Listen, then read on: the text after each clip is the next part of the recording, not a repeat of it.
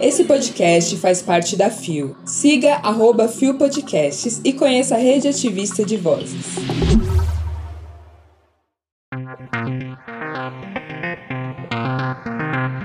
Caso de homofobia na Fazenda precisa ser debatido. Alice Costa vence processo contra a Marinha do Brasil. Mãe de uma das vítimas de Dahmer critica Netflix. Quarta-feira, 12 de outubro de 2022. Hoje é dia de Nossa Senhora Aparecida, padroeira do Brasil e Dia das Crianças. Olá, eu sou Zé Henrique e este é mais um Bom Dia Bicha e Feriador, galera! Levanta, viada, vamos assim! O seu podcast diário de notícias sobre as comunidades LGBT QIAP+. Seis e ônibus. Deu no gay blog. Cheyenne Hagman é acusado de homofobia em A Fazenda 14. Publicado em 5 de outubro de 2022 por David Pazato.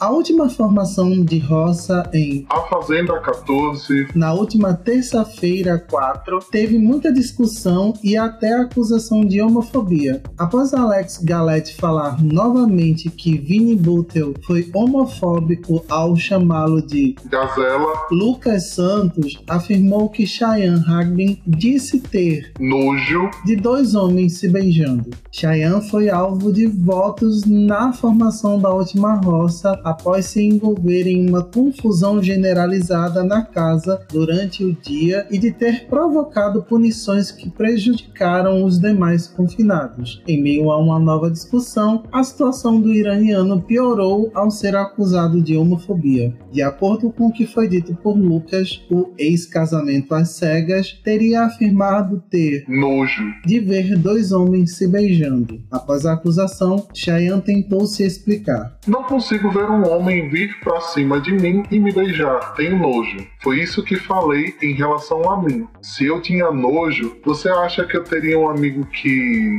Disse o peão apontando para Galete, que é abertamente gay. A dona Record deve ter ficado muito irritada com o assunto, né? É, gata. Porque isso durou alguns dias e eles não podem cortar pay-per-view. Chupa, queridas. Agora uma coisa é certa, Cheyenne precisava ter recebido um puxão de orelhas, mas a gente sabe a posição dessa emissora em relação às pautas LGBTQIAPN+. Eu sou o robô do Bolsonaro. O melhor é que o próprio Cheyenne tentou se livrar da possibilidade de ser reconhecido como LGBTI-fóbico com uma história muito mal contada, finalizando com o seu Se eu tinha nojo, você acha que eu teria um amigo que. apontando para um homem abertamente gay sem conseguir nem dizer a palavra gay. Ah, vai tomar no cu vocês, hein? É muito engraçado. É inclusive desse jeitinho que a gente pega racista, LGBTI-fóbico, machista e qualquer outra pessoa na cadeia de opressões sociais. Fala na minha cara! Recadinho pra você, querido. Me poupe e se poupe, porque esse papinho absolutamente ninguém mais envolve. Você tá me entendendo? Lembrando que para conferir essa matéria, o link tá aí na descrição do episódio. Deu no Terra Nós. Militar trans vence processo contra a Marinha do Brasil. Publicado em 7 de outubro de 2022 por Isadora Vandermuren.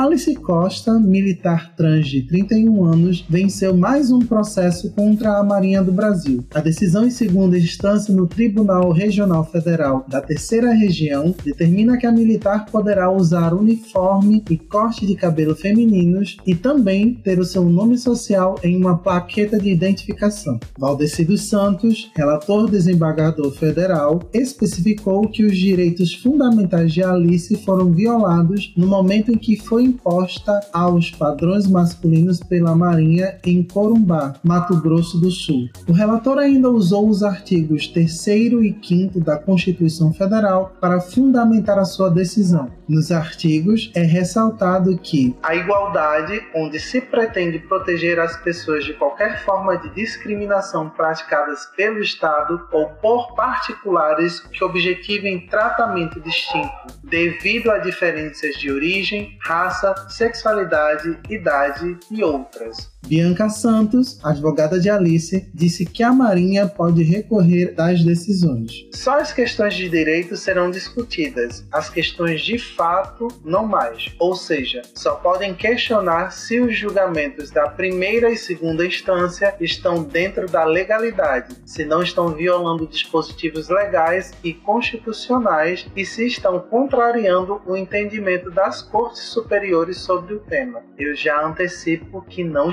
Explicou ela. O relator do processo reconhece que o caso de Alice faz parte de uma ação deliberada e sistêmica e considera a apelação da Defensoria Pública da União para condenar a União em todos os seus órgãos das Forças Armadas, Marinha, Exército e Aeronáutica, a reconhecer o nome social de seus militares transgêneros, assim como se abster de reformá-los mediante a alegação da doença transexualismo. Assim sendo, é possível concluir que a negativa de reconhecimento de identidade das pessoas transgêneros no âmbito das Forças Armadas se trata de ação deliberada e sistemática, caracterizando flagrante violação aos seus direitos fundamentais, situação esta que se repete no caso da autora. Destaca o relator. Eu não preciso falar muita coisa aqui, né? Na real, só queria deixar minha crítica de sempre às Forças Armadas, porque ali só tem gente escrota. Eu tô cansada! O foda é a parcela minúscula de gente boa ali que tá pensando que vai mudar o sistema e, na verdade, tem que se adequar a muita coisa daquele lugar para conseguir sobreviver. O sistema é foda. Enfim, gente, que mais pessoas trans consigam acessar seus direitos em quaisquer esferas desse país louco chamado Brasil. Lembrando que para conferir muito mais dessa matéria, o link está aí na descrição do episódio. Deu no Pink News. Mãe de Tony Hughes, vítima de Dahmer, denuncia a série da Netflix. Não aconteceu assim. Publicado em 10 de outubro de 2022 por Chantal Bilson. A mãe de Tony Hughes, vítima de Jeffrey Dahmer, condenou a série de crimes reais da Netflix, dizendo que não entende como o programa poderia ser feito. Shirley Hughes, cujo filho foi a 12ª vítima de Dahmer, falou com The Guardian para dizer que a série não oferece um retrato preciso do que aconteceu. Tony era um aspirante a modelo que perdeu a audição permanentemente quando criança. Ele foi morto por Dahmer em 24 de maio de 1991, com apenas 31 anos. Shirley, que é interpretada pela atriz Karen Malina White em Dahmer, um canibal americano, não conseguiu assistir toda a série. Não aconteceu assim, disse a senhora de 85 anos. Não vejo como eles poderiam fazer isso, acrescentou. Não vejo como eles podem usar nossos nomes e divulgar essas coisas assim. A mãe, ainda de luto, se juntou ao coro de reação contra o retrato controverso da Netflix sobre a matança de Damon. No sexto episódio, intitulado Silencer, a história comovente de Tony é interpretada pelo ator surdo e ex-estrela de reality show Rodney Burford. No dia de sua morte, Tony, que se comunicava com Damer por meio de notas manuscritas, recebeu recebeu uma oferta de dinheiro para retornar ao seu apartamento e posar para fotos. No entanto, Demer drogou Tony e perfurou um buraco em seu crânio, em uma das várias tentativas de induzir um estado de zumbi e manter suas vítimas subjugadas. Tony não sobreviveu ao experimento horrível e foi deixado no chão no quarto de Demer por três dias antes que o assassino, conhecido como Canibal de Milwaukee, o desmembrasse e preservasse seu crânio. Na época em que Dahmer foi acusado de sua matança, em 1992, Shirley conversou com a United Press International para compartilhar seu alívio ao saber que seu filho havia desaparecido, mas também a descoberta emocionalmente devastadora de como ele morreu. Isso dói. Eu derramei lágrimas. Não são lágrimas de tristeza e não é descrença no Senhor, disse ela na época. As lágrimas são de mágoa porque dói. Dói dói muito, mas você tem que confiar e orar e continuar dia após dia.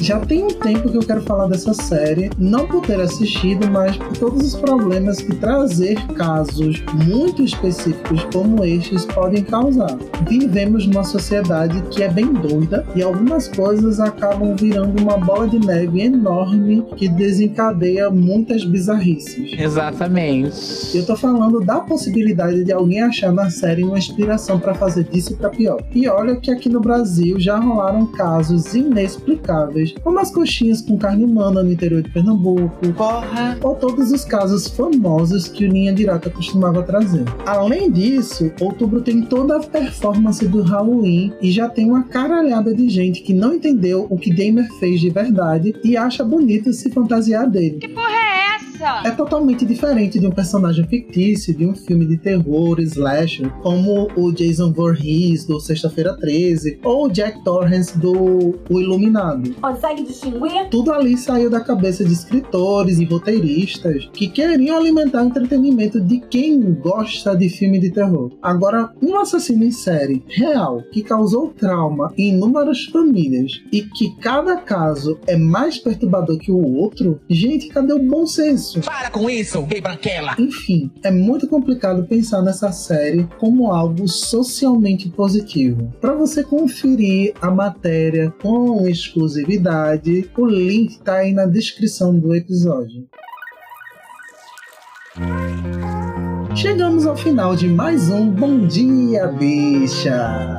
E feriado bom é feriado no meio da semana para quebrar o cansaço e aliviar a tensão da semana que fica curtinha e com duas sexta-feiras maravilhosas. Se coloca no lugar dela 5 segundos. Agora me diz uma coisa, menine, você tá virando voto das pessoas indecisas ou daquelas que queriam anular ou querem voltar em branco? Bora agir, porque todo mundo precisa ajudar nessa libertação do Brasil. Bora. Lulis vem com tudo no segundo turno e eu só quero pensar que finalmente minha ansiedade vai começar a dar mais treco.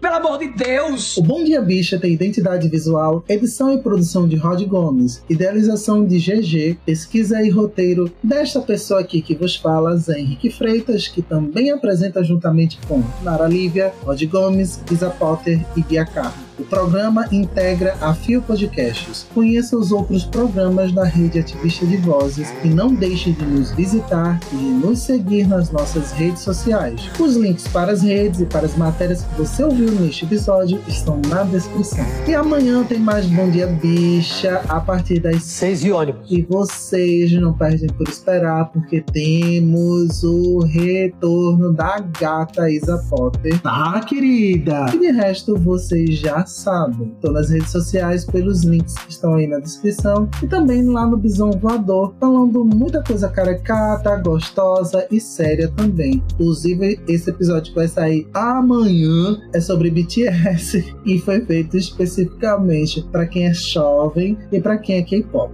Tudo bom? Então confere lá. Nos encontramos na próxima semana ou qualquer dia, substituindo alguém, porque também é sobre isso. Um beijo, galera. Fui!